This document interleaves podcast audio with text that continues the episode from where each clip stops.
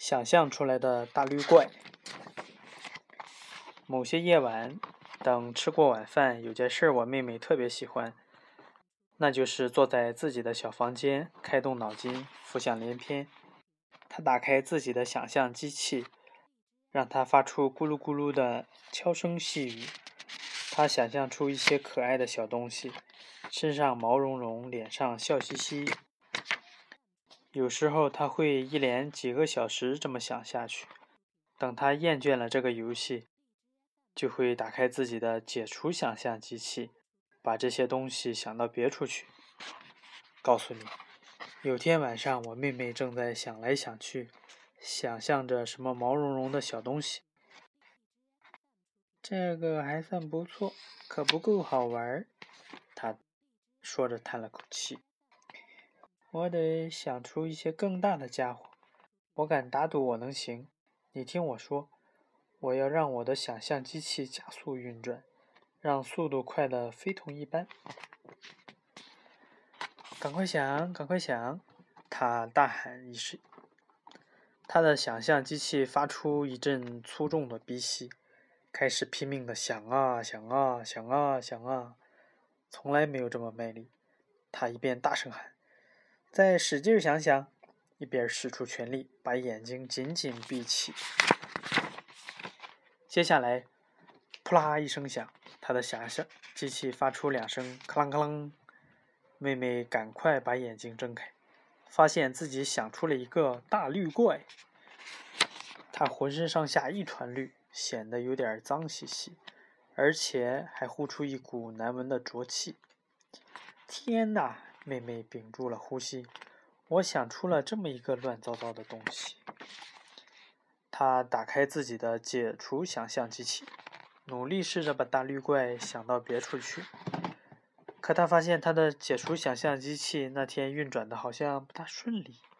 大绿怪一脸笑眯眯地说：“这你可办不到，亲爱的小家伙。你随便去问，他们都会告诉你。”大绿怪，你可没法靠想来摆脱。我要永远待在这里，你们家温馨又甜蜜，亲爱的。现在我想用用电话，这要先征得你的同意。我每天晚上都给妈妈打电话，这让她心里乐开了花。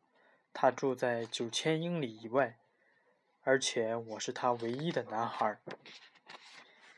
长途电话太贵了，妹妹大声叫：“快把电话放下！”可大绿怪拨通了一二三四零九，这是特克萨科达克塔的号码。亲爱的妈妈，您好！大绿怪开始唠唠叨叨：“希望您这时候感觉不错。电话费您不用担心，我的一个朋友会付的。”我打电话是要告诉你，我有多么爱你，真心实意。还有，我今天下了厨房，做了大绿怪炖汤。我来告诉您我是怎么做的，也许您也想做点尝尝。您把一杯苹果酱倒好，放进一小撮干草，扔进去十四个生蚝，七个生的，七个先煮好。您用一把特殊的铲子，把这些全都打成泥，然后倒进一只胶鞋里，柠檬水占二分之一。接着，您把胶鞋扔进搅拌机，让它在里面转来转去。别说了，妹妹大声叫喊：“这可是一分钟十美元！”钱？呸！大绿怪嗤之以鼻。你可不能这么考虑问题，他接着又说：“好了，亲爱的妈妈，让我想想，我说到哪儿了？